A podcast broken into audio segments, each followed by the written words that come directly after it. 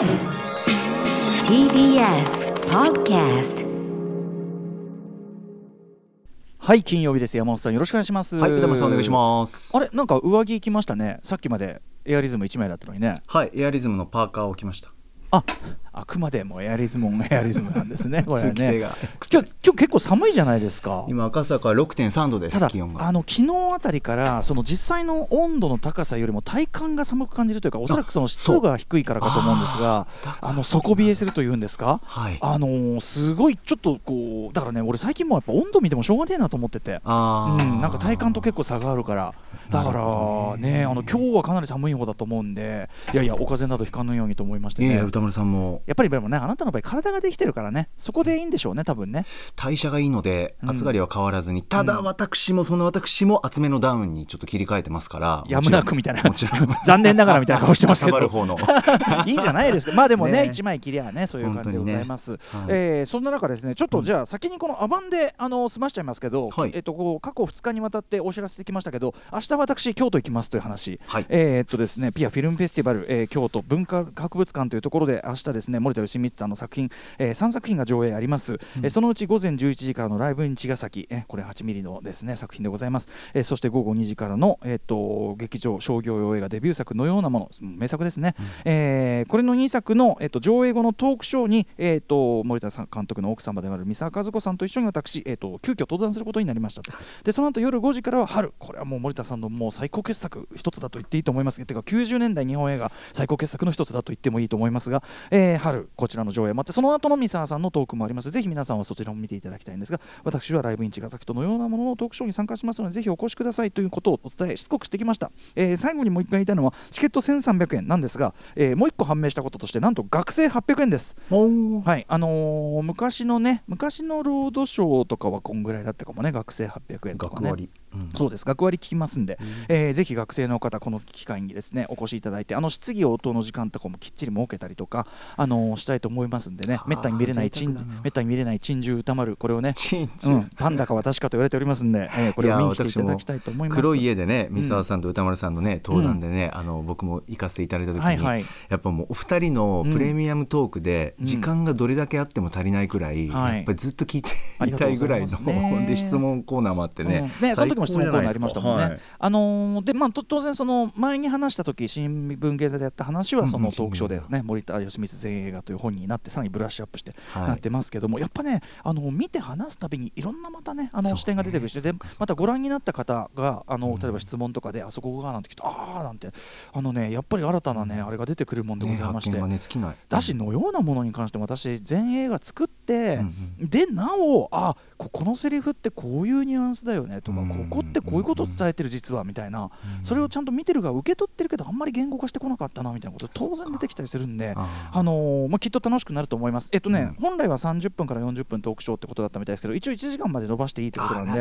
はい、あのライブイン茅ヶ崎のようなものの後、あのたっぷり1時間ずつ話したいと思います。もちろんこの2作だけではなく、例えば春の話であるとか、はい。はい、いろんなこともしたいと思いますんで、うん。えーお近くの方、京都文化博物館というところでやります。お越しくださいませというお知らせでございました。まああのね今ねオミクロン株のあれもあってね、ちょっと感染がさらに拡大深刻化してて、まあ、特に特に関西の方もね人数ちょっとバカにならない感じになってますけど、もちろんあの絶対にあのいろんな消毒とかわ私も席座る時とかも常に、あの消毒液で拭いてから座るとか、そのぐらい徹底もしてますし、はい。あとまあ映画館はねとはいえ僕いろんな出先の中でも比較的僕は、まあ、消毒もしてますし換気もしてますし、皆さん喋るわけじゃないし、うんうん。はいあのー比較的やっぱ安全度が高い方だというふうにね、えー思ってます。まだクラスターとか出てないしね映画館ね今に至るまでね、うん。なので、はい。あのーまあ、そこはなんていうの気をつけている。皆さんもねご自身もあの気をつけてマナーを守っていれば大丈夫な方だと思いますんでお近くの際はあのお寄りの際はというかねお近くの方は、えーいらしてくださいというお話でございました、はい。ぜひ京都でお会いいたしましょう。はい 一息がすごい。一息。あとまあカルチャーニュースとかもいろいろあったりしますんで、ええ。えー今日はサクッと始めてみましょうかね。アフター？シックスジャンクシジャンクション。ョンありがとうございます。ありがとうございます。After Six Junction. 1月14日金曜日時刻は6時5分です。ラジオでお聞きの方もラジコでお聞きの方もこんばんは TBS ラジオキーセッションにお送りするカルチャーキュレーションプログラムアフターシックスジャンクション通称アトロックです。はい、パーソナリティは私、ラップグループライムスターの歌丸です。本日は、えーね、先週とかね、せっかく戻りましたけど、やはり新型コロナウイルス感染者数増加というか、ちょっとほとんど爆発的増加と言ってもいいようなね、ええ。状況になっているのは明らかでございますので、まあ、気をつけるに越したことはない、えー我々常にそのリモートとのにまさに二刀流でね、えーあのーお送りしよう、リアル二刀、二リアルって何がリアルだっていうね、二刀流ではい。お送りしようということなので、あのええ本日は一応リモート出演しております、私、えーライムスター所属事務所、スタープレイヤーズ会いつからリモート出演してます、歌丸と、そして TBS ラジオ第6スタジオにいるのは、はい金曜パートナーの TBS アナウンサー山本貴明です。リモートだってことを全部さっきから言ってないですけどね。ええ、多分音声的に問題ないですし、やっぱりその山本さん、ね、山本さんはそうやって言うと悲しそうな顔するけど、はいいやいや、そう、い大丈夫じゃないですつまり我々だから大丈夫ということを言ってるんです、私は。わかりますか？そのあの離れていても大丈夫っていう、そういうことなんですよ。あなたあなただからできるってことなんですよ。そうなんだ何その飲み込む気ない感じ。飲み込む気ない感じ。いやいやもう毎回ねリモートに戻ったりっていう時にね,、まあね。あの一言いただいてありがとうございます。金曜はさ気にかけてくださって。ね、別に金曜だけがっていうことじゃないんだけどね、ええただまあその金曜はあのゲストっていうのもね比較的あれですしっていうのうん、もちろんもちろん。ね。ね本当に何かあったらあれですしあのやっぱりスタッフも気にかけてくれてるようで箕輪田ディレクターとか、ええ。あの本当にごめん歌丸さんちょっとリモートになる可能性があるってやっぱええ。謝ってくれるくらい、なんか申し訳ないなっていう。やいやいやいや。いやしょうがないですよなんで金曜だけななんだみたいなことにね、まあまあ今後もねそのあの他の曜日もね、うん。あのどんまあちょっとと適宜というかね、うん。もちろん使い分けて。ははいい、そのゲストの方とかのそのいろんな塩梅もありますんで、そういうのを応じてですね、ははいい、あのーなんていうの、ウィズコロナなところをなんとか生き抜いていこうかというように思ってる次第でございます。じゃあさ、うん。あ山本ニュースね、さっき聞いたら特にありませんっていうね、あのうなうない型の回答が、高止まり回答が返ってきたんで、そうですね。ちょっと1月年明けでやっぱり年末までは僕結構好きなんですけど、ええ。やっぱ年明け問題は歌丸さんともねちょっと話しましたけど。どよんとしますよね。そうですね。ちょっとこう始まるぞっていうのにちょっとついていけない部分もあったりして。やっぱ気分的には何、まあ、なんかまだちょっとこう、あんまり本なんていうの本調子じゃない。にもかかわらず世の中はフル回転している。そう。ですから昨日の木曜の特集、ええ。ああのなぎね。日曜なかなか何もないへ、えねなぎっていうね。NAGA ないなぎ特集やりました。それがいいっていう特集ですけど、やっぱ歌丸さん最後のメールを受けて歌丸さんええコメント結構刺さって、はい。やっぱりこう波風って嫌でも来る時があるから、うんうんうん。なぎの時はそれを味わうっていうか、うんうんうんなんかそんな状況です僕は。だからあこういうあなるほど。刺さって昨日あそうですか、いや意外とね、なぎ物語は、まあ、しょうもない、ゲラゲラゲラゲラ笑ってね、あの聞く特集でもあるんだけど、はい。同時にちょっとなかなかね、うん。あの大事な話かもしれないよねっていうところが結構出てきますよね。はいはいそうなんですよ、意外といいコーナー、あのね、えっと木曜日の新概念と提唱が投稿コーナーになってきますんで、そうですよね。あ新概念といえばね、今日中小概念も復活ですからね。そうなんです。中小概念警察。ね楽しみ。うん久しぶりにいろんな言いがかりをつけていこうと思いますけどぜひぜひご視聴ください。うんそんな中ですねちょっとカルチャーニュースと言いましょうか、えっとメッセージをちょっと複数いただいてるんですけどね、うん。うん胃袋全部パンさん。歌村さん高木さんこんばんは。いつも楽しく聞いてます。ありがとうございます。神保町の三省堂書店岩波ホールに続き三省堂書店はでも立て直しじゃなかったっけ？あれは。違うのかな、えー、三省堂書店、えー岩波ホールに続きまた悲しいお知らせを知りました。HMV&BOOKS 日比谷コテージが2022年2月13日をもって閉店されるそうです。結構すぐだよ。あ2018年3月にオープンし約4年。演劇関係の書籍も充実した個性ある本屋さんですアトロクでもよくお話を聞きましたし歌丸さんのインタビュー冊子をいただいたり本を見たり買ったり本との素敵な出会いができる素敵な本屋さんだったのでとても悲しいですという僕も悲しいですよ緑茶割りさんもねアトロクでもおなじみ HMV&BOOKS 日比谷コテージが2022年2月10 2月13日をもって閉店するそうです情勢が落ち着いて東京に行く機会があったら伺いたかったのでとても残念ですね緑茶割りさんそうですよねそういうねあのーまだ来れてない方っていうのもいらっしゃると思うんですけど、これね日比谷コテージ割とねええ。結構急な話だったみたいでこれもね。あうーん。あのー例えば岩波ホールとかはまだ7月までやってたりしますけど、んうん。2月は結構すぐですからね。ねあと1か月くらいかな。うん。なんなんだよ。その、まあ、しかもさ2018年3月より4年間要するにおよそアトロクと同じ、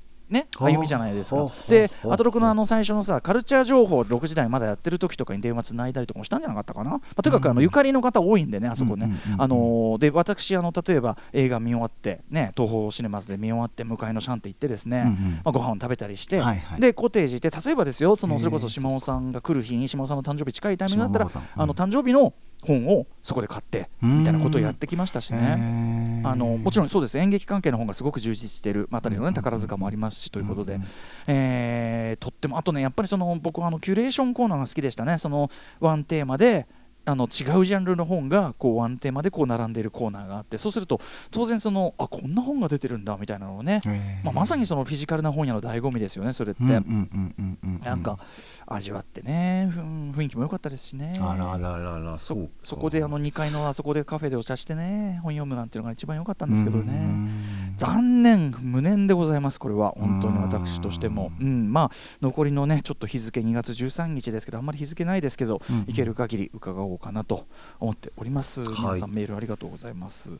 あとそうですねこんなニュースもどうでしょうか。えー、っとですねピクサーウォルト・ディズニー・ジャパンが1月13日劇場公開する予定だったピクサーの新作映画「私時々レッサーパンダ」ね、えーですね、動画配信サービスディズニープラスで配信すると発表した劇場公開が中止するということです。まあ、要するにこれ、当然ね、アメリカでも今もうあのコロナの感染がもうにさらに日本どころじゃない、はい、もうもともとアメリカちょっと高い水準でしたけどね、あのそこに来てさらにオミクロンで、まあ、大爆発して、まあ、これだから今の現状としては、まあ、ある種対象としてはしょうがない部分もあるけども、ね、うんうん、あのー、だから別にこのこの一点のジャッジを持ってどうこうということは別にあの言いたいわけじゃないんだけど、ええ、やっぱりさ今日あのドントルックバックやるじゃないですか。はい。ドントルックアップ。ご覧になりましたか？山本さん。私も見ました。もちろん。ね、うん、今当然ネットフリックスで見られる。でも見られます。はい、うん、であの気軽気軽に見るこれは本当にいいことなんです。皆さんが広くねどんな場所にいても映画館に行けないようなところでも見られる。これは本当にいいことだと思うんだけど、同時に、まあ、今これドントルックバックは映画館でもやってるから。そうです。はい。あの映画館でやってる作品である限りはまあガチャに入れると一応ルールラインでやってます。もちろんその分かりますよ。その映像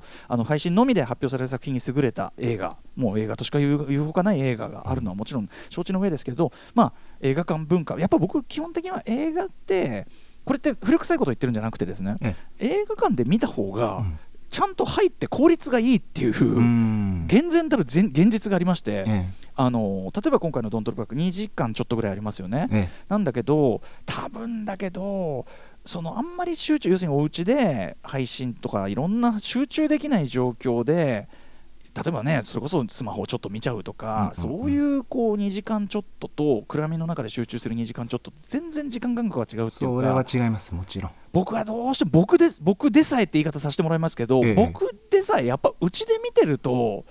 なんか入ってこないっすよ、そんなに。いいつも言うけどあの、あんまりなんかろくな感想が出てこないっていうか、で、まあ、今回映画館でも見ましたけど、うんうん、なので、でドントルックバックとかはやっぱりあとまあパワー・オブ・ザ・ドッグとかもそうですけどあの本来これ映画館とかで普通に公開されて、まあ、その後に配信とかねそういう手順、うん、要するに劇場公開作品であるという方が先に来ていれば、はい、なんていうんですかね。これちょっとすみません。違う感覚の方いたらちょっと賛同できないって方いたらそれは申し訳ないけど、僕の感覚で言うとやっぱそのもうちょっと重みっつうか作品としての分かります、扱いの重み、なんかいっぱいある映像コンテンツの中の優れた一つみたいな感じに見えるじゃない配信コンテンツだとネットリックスってもう毎週のようにいろんなものが来るし溢れてます、はい、ね溢れてるからさそれはさ、その溢れてる中のいろいろある中の一つっていう見え方になるけど劇場でかかってる時っていうのはその劇場にその要するに映画館にかかる本数って限られてるし、うん、その特に大きいスクリーンとかでかかるものとかやっぱりあのこのスクリーンでかかるものみたいなのがあったりしてかつ、うん、特にかつてはそうだったね例えば、日本劇場にかかるものとか、ビロナンゾでかかるもの、パンテオンにかかるものってあったわけで。なんかそういうこう「ドントルックバック」とかはあドントルックアップとか、はい、うんとパワー・オブ・ザ・ドッグとかは、うん、そういうこうなんていうの？ちゃんとこう今まで映画が公開されてきた重み感で受け止めるべき作品というか。うん。うんそのレベルの作品だというふうにやっぱ今までもいろいろありましたからねローマンとかもあったけど、そう。まあマンマンクとかも本当はそうなんだけどみたいな。だからなんかこう配信ものの埋もれちゃう感これ私の試験ですがに対して例えば「ドントルックアップ」とかはいやあのちょっとこれ格が違うんで、うん、あのまあ、好き嫌いとか評価の差はあるにしてもこれはちょっとその、後でも言いますけど博士の異常な愛情とかと同じレベルで語らないといけないから、うん、本当は、うん、っていう、あのー、感じなんですよね。なので、まあ、今日そのしつこくガチャに入れてまあ当たったんでねちょうどね、はい、扱ってみようかな、まあ、バイスとかあのアダム・マッケの前作も当たってないんで、うんうん、まあ、アダム・マッケはもう定期的にやるべきだと思ってますんで、あのー、やることになるわけだ。なのでそういう意味でピクサーもここのとこねちょっとこう配信で飲み公開がこう続きましたからルカとかさだからそうするとこうーそうなんだとなあとまあソウルフルワールドとかね、うん。だからそのちょっとねそのもったいない。まあしょうがない。まあ状況が状況だからこれは現状に関してはしょもちろねうんがないけど。状況はねはいもちろんですけど、それとは別として、うんそうそう。なんかこううん。映画,、映画館やっぱりその僕はやっぱり2時間とかの作品っていうのは、まあ、ていうか2時間以上長い作品なら長い作品ほど集中した環境で見るべきっていう、んうん。思ってるんで例えば水俣マンダラ6時間っていうのは行きさえすればあっという間なのよ、うんうんおっしゃってますね、うん。でも、やっぱりそのうちのテレビを占有するものとして6時間は長いとか、そういう時間感覚、まあ、ゲームなんかもっと長いですけどね、それはね、ーそうそうそう。まあだからそれが要するにそのメディアによってゲームの8時6時間と映画のそうなんですよね。6映画館の6時間と,、うん、と配信の映像を見る6時間とってもう全然違う6時間だと思うんでうん。2時間とかね。そう。そうそうだから僕はその古臭いことを言ってるんじゃなく映画というメディアにはあった鑑賞環境っていうのはやっぱりあってっていうようなことが言いたいいや僕な私はもうその映画館での環境ももちろんのこと、うやっぱりその前後も全部で映画を見るということになってるんですよ。やっぱり歩いて向かう時の、まさにシアター151です。そうなんですよ。ワクワク感とか想像とか、あまり情報を見,、はいはい。見ずにね知らずにどんな作品なのかな、でで終わった後のなんかねその会場の雰囲気もありますしねありますしそう鑑賞後の自分がどう思ってるのか歩きながらこうなんか反芻していく、でどんな天気でどんな環境だったとか、なんかそこの全部パッケージだし、ありますね。そうなんかそこに見に行くということがねね。全部込みなんだよな。まあでもね、あのね、ドントルックアップに関して言えばね、はい。映画館でみんなで見て、うん。あ楽しかった、笑ったり、まあコメディですから、笑い声とか一致するのもいいし、正直俺、うんネットフリックス、まあそのあれで見ながら、うん。おふざけんなよとか、なんなんだよとか、画面に向かってこう中指立てたりとか、はい。はい。あのそういうアクションが存分にできたんで、いや本当にそんな思いになりますよ。まあ確かにね家ではね。はてめえ、なんなんだよみたいな、はバカをしなきゃ治らねえってか、この野郎みたいな。舌打ちめいたこともしちゃうよなあれは。なんだよ。てめえ何様なんだよこの野郎みたいな。暴言の数々を。吐き放題。吐き放題これはね、あのー原さ原和夫さん、月曜おまかにしました。原和夫さんの、まあええ。水俣マンダラで劇場だったんで、はい。そんなのできませんでしたけど、例えば過去作とか見てて、やっぱりそのアスベスト紛争ですよね、えー泉南石渡村、日本国 VS 泉南石渡村なんか見てると、やっぱりもうね、思わず、おーい！みたいな、この感じね、このこのこのこのババイオもこれ違う。また違う。おい！こういうのが出る。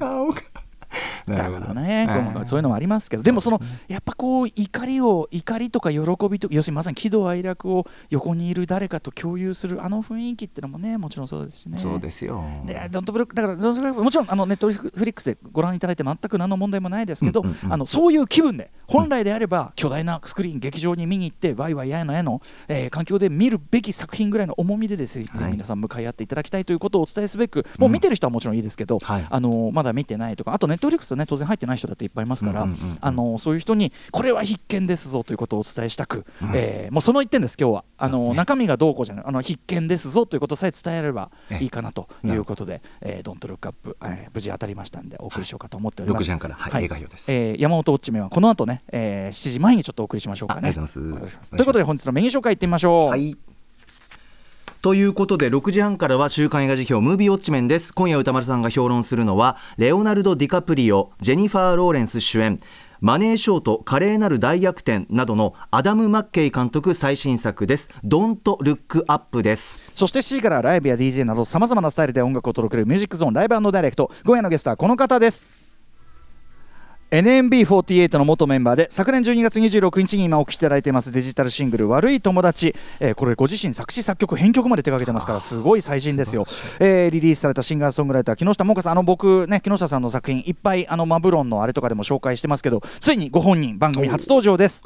さあその後7時40分頃からは投稿コーナー抽象概念警察が復活です。ぼんやりとした認識で使われているのでは？意味を見直した方がいいのでは？そんな言葉の数々を我々が取り締まっていきます。そして冤罪冤罪を憎んでおりますのでね、はい。もう即釈放こういうこともねありますんでね、冤罪だけは許しません。えーそして8時からははい番組で紹介した情報や聞きどころを振り返るアトロクフューチャーパストです。今夜は映像コレクタービデオ考古学者のコンバット REC さんと一緒に今週の番組内容を一気に振り返っていきます。そして宇多丸さん今夜は最後までいる日ですね。はい私宇多丸東京 MX バラ色ダンディに各週で出演しているこのね途中のこの展開がまた度肝を抜かれるのよ。すごい。ああとご本人に伺いたい、この悪い友達。はい、えー、とバラ色ダンディあの今週は出演しない週なので、えー、と最後まで潔させていただきます。お願いします。さて番組では皆さんからのメッセージいつでもお待ちしております歌丸アットマーク tbs.co.jp までお送りください。また番組では各種 SNS も稼働中です。Twitter、LINE、Instagram フォローお願いします。それではアフターシックスジャンクション行ってみよう。After Six Junction.